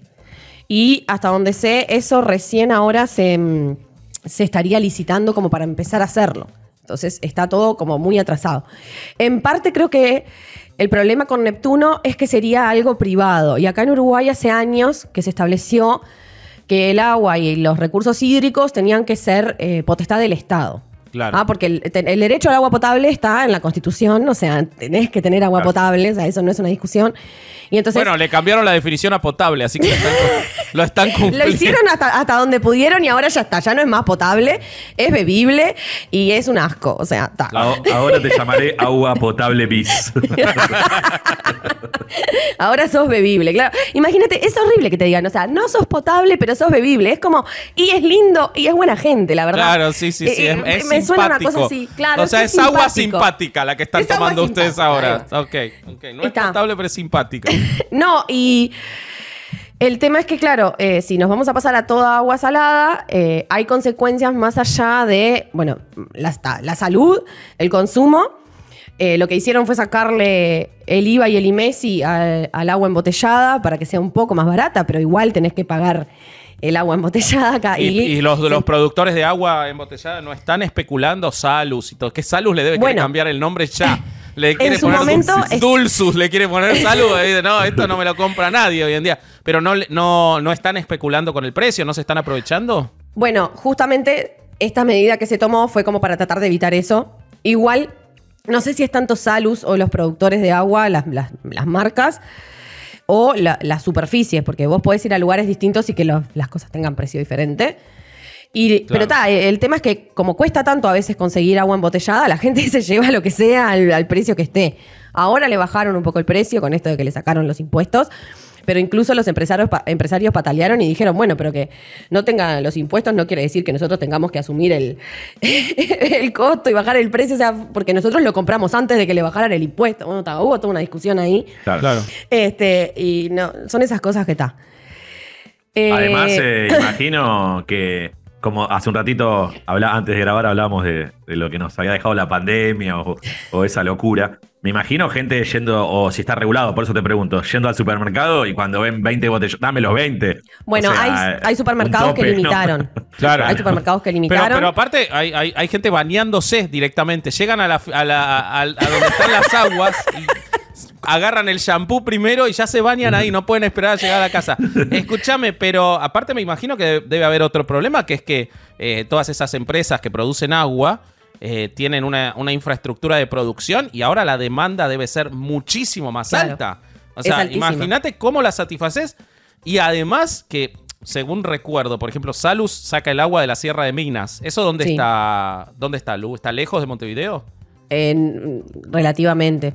el Pero y ahí no tienen, y ahí no tienen problemas No, de agua. el, problema que estamos teniendo sacar. es en Montevideo y Canelones. Por Ya sé, ahora. pero digo, ahí aumenta, aumenta la demanda. O sea, Salus va a tener que producir más agua, con lo cual tiene que sacar más agua de los afluentes.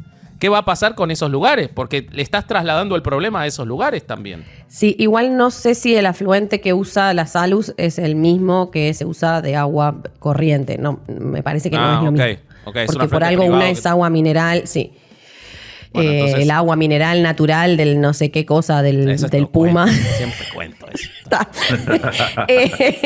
Yo fui a Se quedaron sin agua para los canelones, No, básicamente. lo- lo que No, sí por pasó- suerte no se hierven los canelones. Por suerte los No. canelones van al horno. Si no, Por suerte, si se llamara se ravioles, si el, brasa. depar- Claro, si el No departamento fuera hacerlo. ravioles, están perdidos, boludo.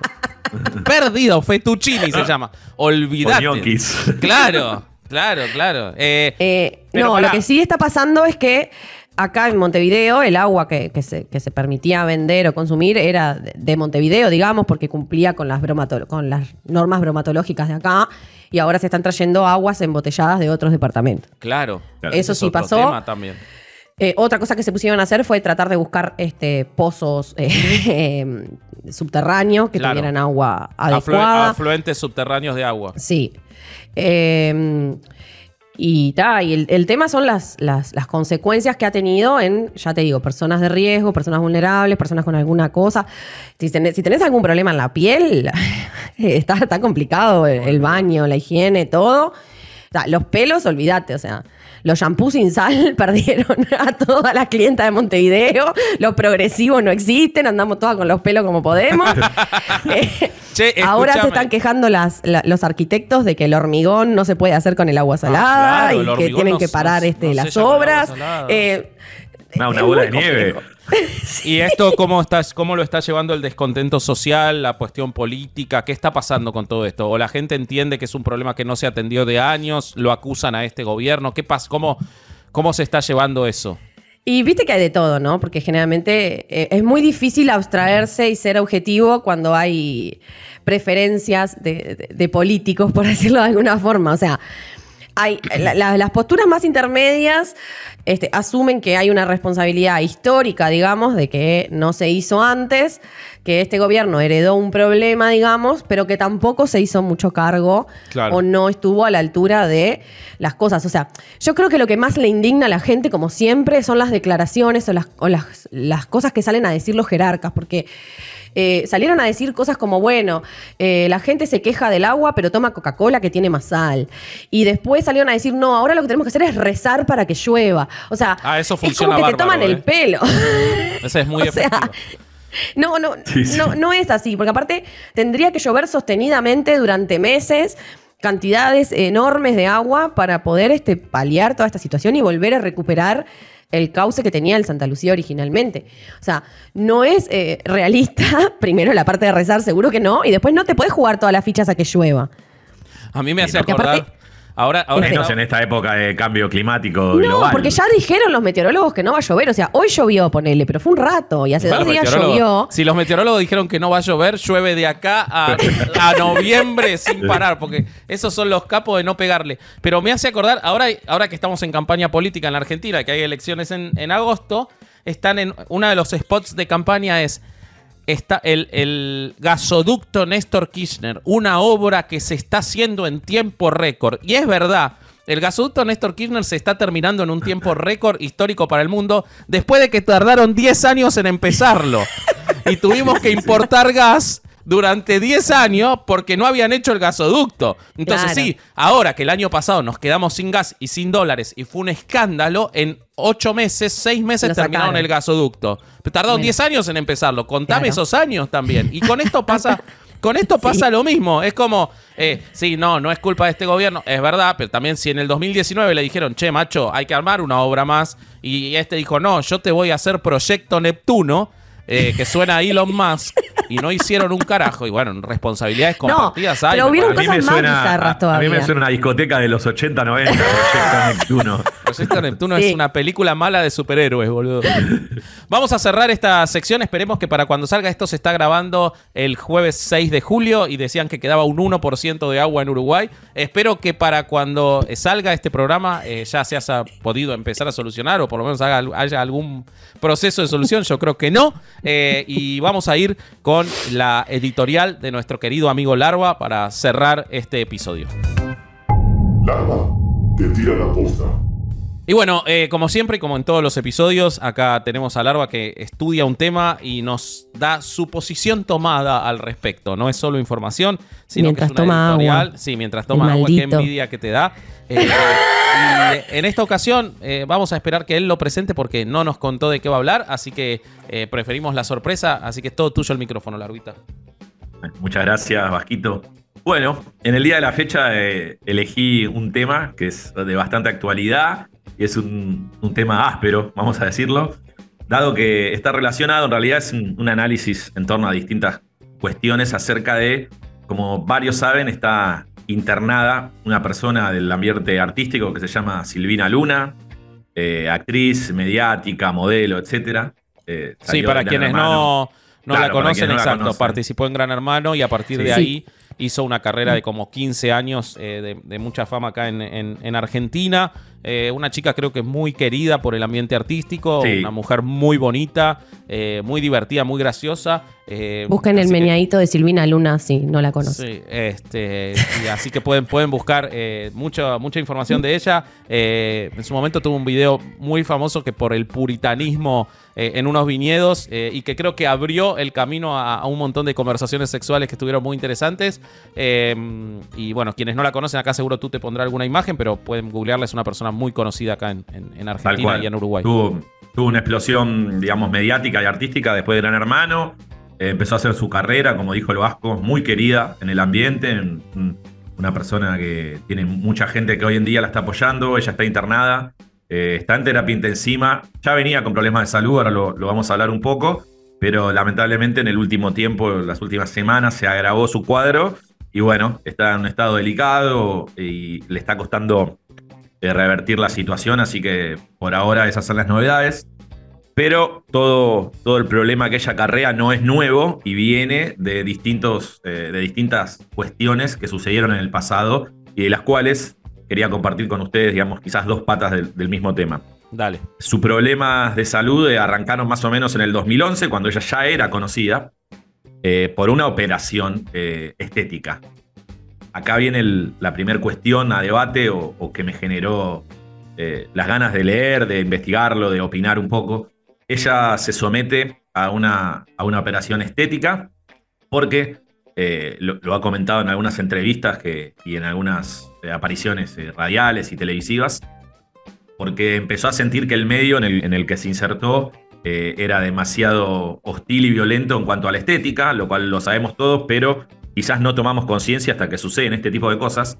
Entonces, eh, después de varios años se dio cuenta que se sometió a, una- a operaciones que no eran necesarias y sin medir los riesgos para la salud que podía llegar a tener. En el año 2011, ella se entrevista con el doctor Lotoki para someterse a, a esta intervención, a esta operación que decíamos meramente estética, y ahí comienzan los problemas.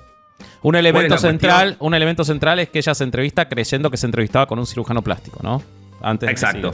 Ujú. Sí, se entrevista creyendo eso. Obviamente, después a la luz de los hechos salta que no, mismo por declaraciones polémicas de él.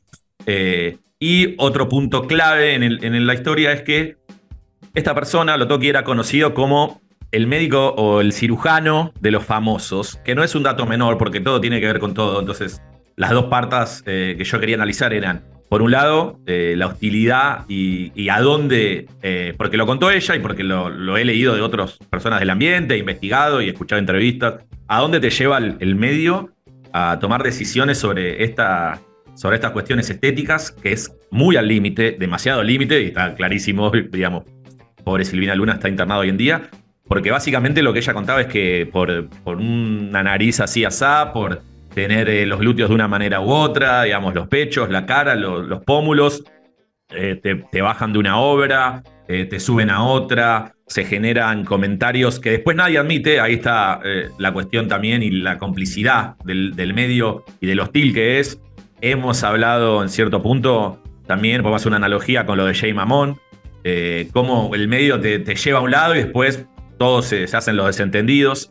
Entonces ella empezó a contar que esto se generó como una adicción de querer estar un poquito más así, un poquito más asá, para que la tomen, para que no la bajen de acá, comentarios de los pasillos eh, que, te, bajan de propuestas, de programas. Entonces se genera un, desorden en, la cabeza de quienes entran en esa rueda que dicen, bueno, o me opero o no sigo, eh, mi carrera dura pocos años, eh, toman a una persona que salió del próximo Gran Hermano, porque todo se renueva y ya no servís más.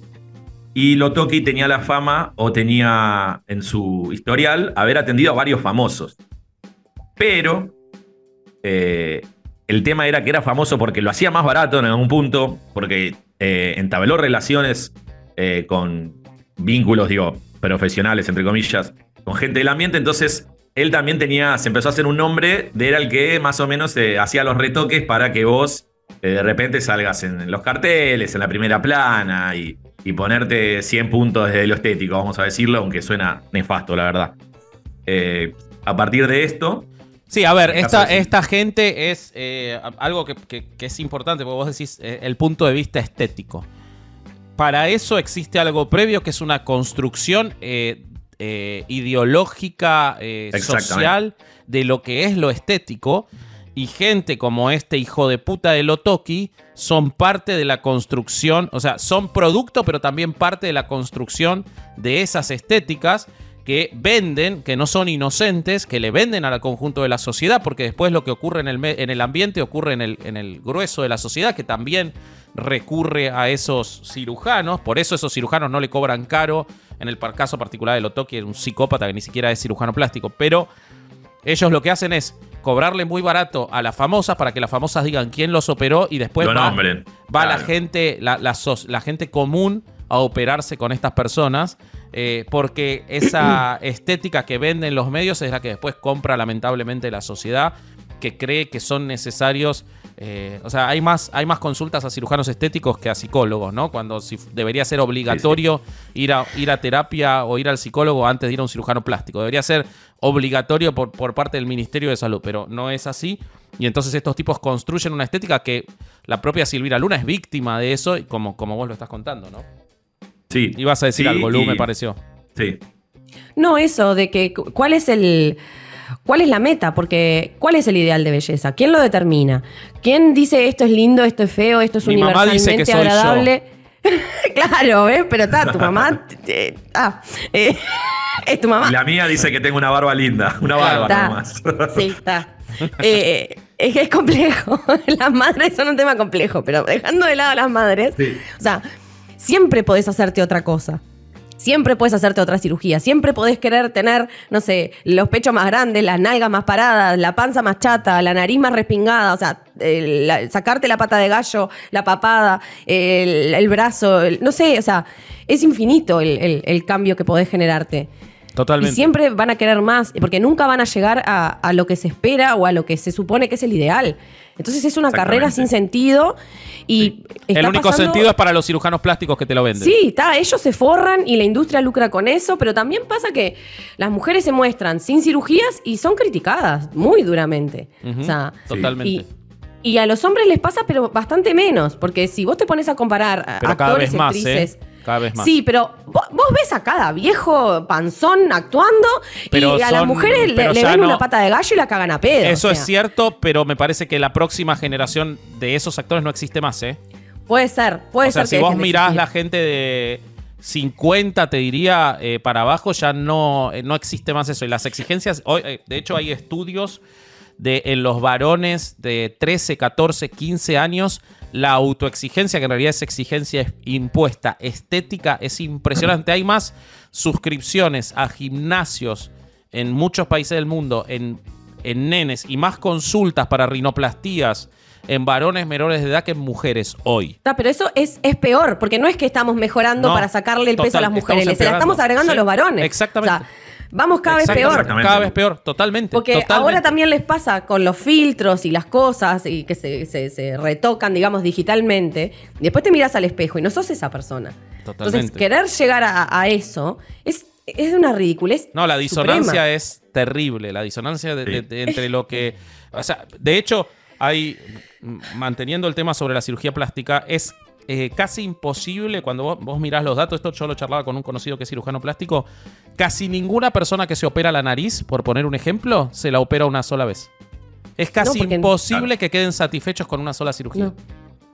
No. Con lo cual entras en un ciclo es nefasto, porque además cada vez hay menos nariz para operar. Claro, no, no te queda nada al final. No te queda nada. No, no, no. no y aparte, la- la- los riesgos implícitos de una cirugía. Porque está, ponele que a Silvina Luna justo la recagaron y el tipo es un chanta y, y le hizo cualquier cosa.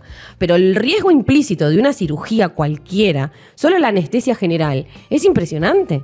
Es que por eso Y las digo, recuperaciones y el sufrimiento y, y todo lo que puede salir mal. Entonces, operar al sano debería tener protocolos súper estrictos. O sea, vas a operar a un sano, vas a intervenir a un sano, lo vas a meter en cirugía. Bueno, determinemos qué es sano. Esta persona. no, porque sano mentalmente capaz que no está. Exactamente. Esta Claro, persona Ahí estás al punto. necesita la cirugía estética porque tiene una disonancia, una disforia, una cuestión que le hace que su inseguridad, su salud mental está puesta en juego en esto. Vamos a ver cómo lo resolvemos. Se necesita Claro. las tiene el problema es la nariz o el problema es mucho más profundo y cuando le, le resuelvas la nariz va, va a saltar que le molesta la pera o va a saltar Claro. que le molestan los labios. Va a saltar eso. O, o se le va a cambiar la nariz y, y va a ser otra persona y no se va a además, reconocer. además. Entonces, ¿qué hay que atender primero? O sea, eh, Silvina Luna necesitaba. Ahora Larva va a contar qué es lo que le pasó, pero necesitaba Sí. meterse lo que se metió en las nalgas o necesitaba que alguien le diga, eh, pará, ¿qué es lo que te hace ver a vos que sos una persona preciosa para los estándares estéticos que ya existen? Silvina Luna era una persona preciosa. O sea, por encima de la media que se establece de esos estándares estéticos, Silvina Luna ya estaba ahí. Y ella Tal cual. consideró que necesitaba meterse eso. Entonces, Claro, ¿qué pero fue ella ahí? o en algún momento le- alguien le dijo, Por tenés supuesto poco que no culo. es ella. O sea, por supuesto que no es ella. Bueno, Eh, ahí va porque uno ese es de el tema, viven de eso. Centrales. O sea, A ver, vamos. Eh, al, al ambiente, a mi crítica iba ahí. Una de las críticas era al ambiente. Es como dicen ustedes, ¿era ella o le metían la idea en la cabeza? Y la verdad que le metían la idea en la cabeza y, y ella lo ha manifestado en entrevistas, obviamente varios años después y a la luz de todo lo que ocurrió, quizás tomando conciencia a posteriori, lamentablemente, no en el momento porque no lo veía, porque hasta en alguna entrevista que no la pude encontrar ahora, pero yo la he escuchado radial, eh, en AM, eh, ella hablaba de que se transforma como una especie de adicción, en una Claro. especie de droga, Sí. porque es, es el run run de los pasillos, de productores, de actores, de otras actrices y demás, que te van metiendo la idea en la cabeza que, aunque vos estés, vamos a decirlo, aunque suena feo, 100 puntos, bueno, ella quería 110, y después 120, Sí. como dijeron ustedes, y después la nariz, y después aquello. Entonces, es una idea que, que se transformó casi en una obsesión y la, la cual la llevó a, en este caso, recurrir a este... Esa es la primera pata, el ambiente, ¿no? Y la llevó a recurrir a este médico que con la promesa de levantarle, digamos, eh, la, zona de los glúteos y demás, le terminó inyectando una sustancia que es un polimetacrilato, eh, que está, o sea, que también ahí viene la otra crítica mía, que es la parte del médico, que es eh, un cómplice, un actor necesario que, actúa en conjunto con, esta hostilidad del ambiente y que después todos se desentienden. que supuestamente está permitida está por el AMAT, pero en, digamos, cuando se inyecta poquito para hacer algunas correcciones específicas y eh, no, no está permitido su uso inyectable ni en forma de microesferas. Esto lo, lo- lo fui a averiguar. Digamos, entonces, bajo el, digamos, la- lo legal de que sí se puede usar la sustancia, pero lo usan de otra manera y, y- y como dijo Vasco, seres nefastos como, como este falso cirujano, sí, lo toqui. ¿qué, qué calificaciones tiene? ¿Qué es? ¿Es médico al menos? Es médico general. Es médico general, pero él, después de que saltó todo varios líos, porque no fue la única que tuvo inconvenientes, ahora vamos a No, nombrar un par de casos. Ni única ni O sea, único. Amigos de él le Sí. metió metacrilato que cuentan que, bueno, tienen insuficiencias renales graves. Renales, ahí viene el tema. Exacto, pero que además los tipos. Yo, yo leí una declaración de un tipo muy amigo de él, que al que le puso cola, le puso metacrilato, y dice que cuando otro cirujano se lo sacó y le cortaban, se sentía como estar cortando plástico. O sea, te ponen un derivado del petróleo en el orto. eh, eh, en las nalgas, porque si fuera un dildo está todo bien, entra y sale y ya está, pero en las nalgas, o sea, adentro. Eh, Sí, sí, sí. y capaz con un dildo se solucionaba. Bueno, eh, este. Eh, me, cara- me gusta la cara de Lu cuando me voy al pasto. Es como, ¿por qué? Es que Se no tapa, entiendo cómo tapa. siempre terminamos en el mismo lugar, no Se importa tapa. de qué estemos hablando. Se tapa, luz se tapa por las dudas. Sí. Eh, Eh, en el. pero. Pero este es un monstruo. O sea, lo que hizo es monstruoso, pero es parte. O sea, es un tipo que se aprovecha de las necesidades que otros generan, él también. Eh, y es un poco más irresponsable que los demás. Pero no hay que sacar el ojo de, de lo que vos decís, de que esto te- parte de unas demandas absurdas estéticas. Pero Sí, ese es y- el origen. Pero este tipo es un. es- o sea, eh, hace mala praxis. Exactamente. Porque es lo mismo que si yo te dijera, no sé, en vez de inyectarte 0.1 mililitros de Botox en la frente para sacarte la rayita, te meto 2 litros de Botox en el medio de la panza. Por decirte algo, ¿no? O sea, es como eso. O sea, está así, esta sustancia está permitida, pero vos usaste la cantidad y un lugar y una eh, formulación que no es la, la correcta. Eso es mala praxis en cualquier lado. O sea, ¿por qué no Tal está cual. preso este tipo? Parece. eh, tiene- Ahí va, a ver. Sí, no tiene condena firme. Lo han condenado a cuatro años de prisión y cinco de inhabilitación por un tribunal oral y correccional de la, creo que el 28 de la ciudad de Buenos Aires, pero no tiene condena firme. Entonces, bueno, con su equipo de abogados está, estaba apareciendo o está apareciendo lo menos posible para, digamos, escabullirse eh, mientras es ahora bastardeado por muchos eh, eh, de los que se enteraron y aún no, que a mí fue lo que me llamó la atención, ahí se unen mis dos aristas y mis dos críticas del ambiente, que hasta personas que han sufrido las consecuencias de, sus operaciones y de que usó materiales que no se deben usar y que prometió cosas que no le iban a poner y les puso. Y mismo hay un caso de una persona de Gran Hermano que él le pidió que no le retoque los pómulos y se los terminó retocando cuando estaba anestesiado. Muchos del ambiente aún hoy les cuesta hablar de esta persona. Eh, obviamente varios lo visitaron y no les pasó nada, entonces, pero les cuesta hablar, eh, comentar su experiencia, sumar a que esto se, se visualice más, se, ponga, se lo exponga, vamos a decirlo. Eh, mirá la protección que tiene de, todo lo que es el ambiente artístico, es, completamente nefasto. Por, eso digo que los dos análisis apuntaban uno a este chanta, a este falso cirujano que se aprovecha de su profesión y estas necesidades, y otra el ambiente, que muchas veces tapa estas cosas, porque bueno, a mí me operó y salió todo bien y ahora tengo, no sé, mejor cola, mejor pómulo, tengo la cara retocada, no tengo arrugas, pero les cuesta hablar de alguien que hizo estragos con la salud de muchas personas.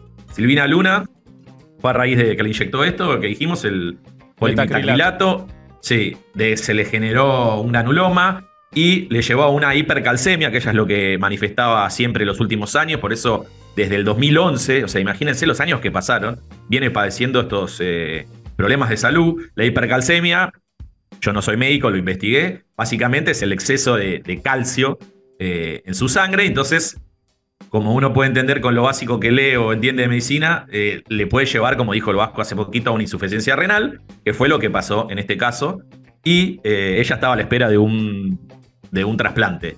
Obviamente, repito, viene lidiando con esto de que se operó. Todos los años eh, era un poquito peor cómo se encontraba de salud, diálisis, etc. Y ahora se le, se le terminó de complicar y está internada. Eh, en su caso saltó. Sí, en un estado muy delicado. Las últimas noticias es que es probable que tengan que hacerle una traqueotomía porque no está recibiendo bien la, eh, el respirador artificial. Está en una situación. Estamos hablando de una persona de 40 años. O sea, en una situación gravísima, gravísima, eh, por una cirugía estética para ponerse más cola.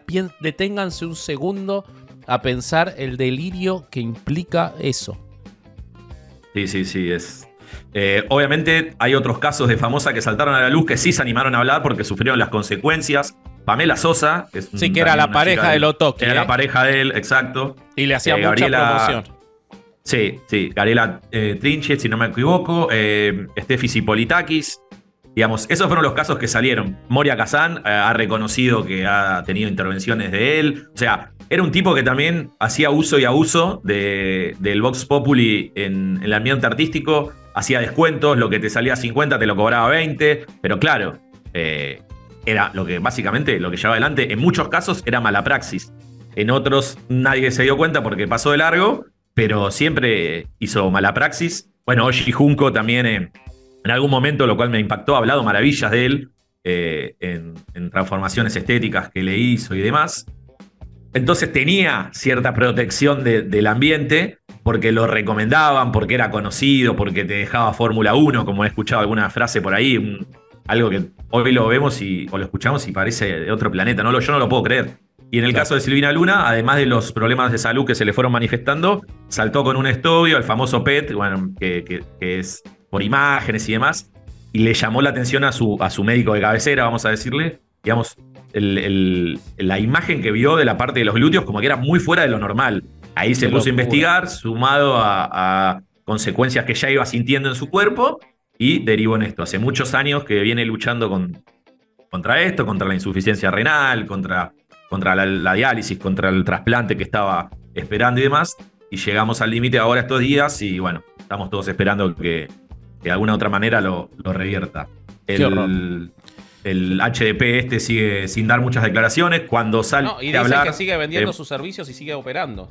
Exactamente. Eso es lo que yo no entiendo se ampara en esto, se ampara en que la sustancia está aprobada, el ANMAT la aprobó, digamos, internacionalmente está aprobada. Lo que pasa es que se sabe, puertas adentro, que está, está aprobada, sí, ahora, no para el uso que quizás le daba a él, y tampoco con algunos, eh, yo no entiendo mucho, pero por lo que pude investigar, con algunos retoques o algunos agregados que de alguna manera eh, él hacía para mejorar, para levantar mejor los glúteos, para que esto se marque más y demás.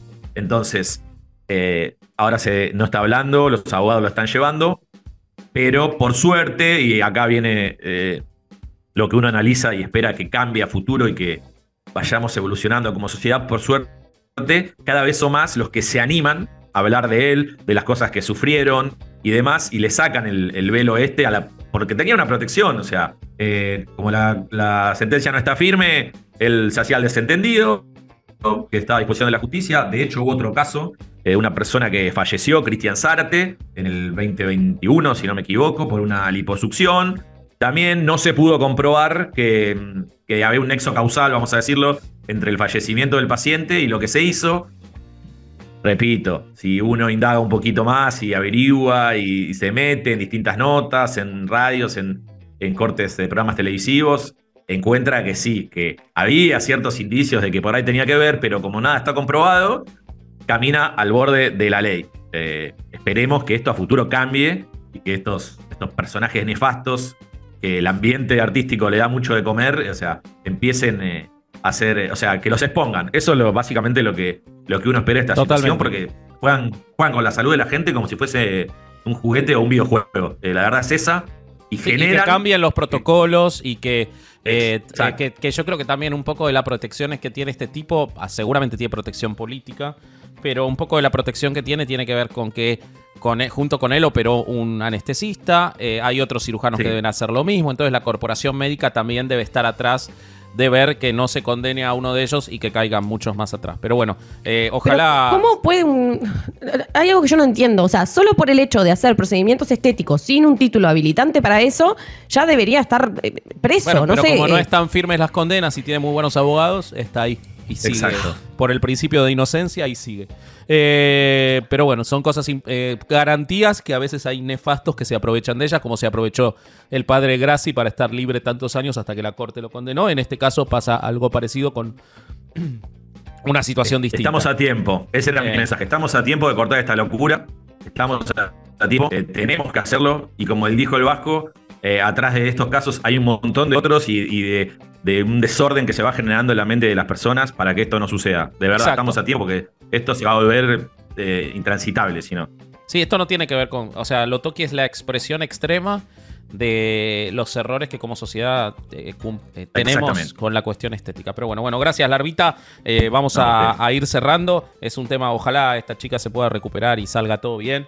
La verdad que está muy complicada su situación. Eh, y, y- ojalá esto llame la atención para, como dice Lu, estos tipos no pueden, cuanto menos no pueden seguir trabajando. Eh, bueno, vamos a, vamos a cerrar el hundidos de hoy. Eh, no sin antes pedirles que se suscriban, que le den a la campanita, que nos sigan, ayuden con los superchats que nos dan una mano gigantesca. Hoy no lo dijimos al principio, ayuden con los superchats. Acuérdense que ustedes mandan superchats, nosotros los agradecemos en el siguiente episodio. Eh, bueno, nada, merch de herejes el podcast, todavía no hay de, de hundidos, pero dennos tiempo. Muchas gracias a Ofelia que nos acompañó. Eh, y Lu, ¿dónde te puede encontrar la gente? Me pueden encontrar en todas las redes sociales. No, mentira, todas no. en Instagram o en Twitter como Lurignoni. Eh, Larvita. Eh, Larvelli con B corte y doble L en, en- en Instagram y en Twitter Castiglione Dami. Si, si Elon no nos, no nos deja, no nos permite seguir usándolo, nos cambiaremos de plataforma con, con Luke. El Vasco no digo nada porque ya sabemos. su- No, que se, que, su- que se vayan de Twitter me encanta. Así que. No, no, Twitter, yo pero- tengo, yo tengo fe en que Twitter va a dejar de ser de Elon. Todavía No. seguimos resistiendo con Lu, así que Castiglione Dami ahí. Me encanta la limitación de 600 tweets, me parece una maravilla. Lo, lo abrazaría Musk. Vos sabés que no es cierto, ¿no? ¿No es cierto? Bueno, lo veremos en otro programa, a ver las mentiras de Elon Musk. Eh, si no, abrimos, abrimos otra puerta más. Eh, bueno, y esto fue Yo soy Vasco.hereje en, en Instagram y somos parte de Herejes el Podcast que coproduce este contenido. Eh, y esto fue Hundidos, un podcast eh, extenso y superficial y salado como el Río de la Plata. Adiós. Chao.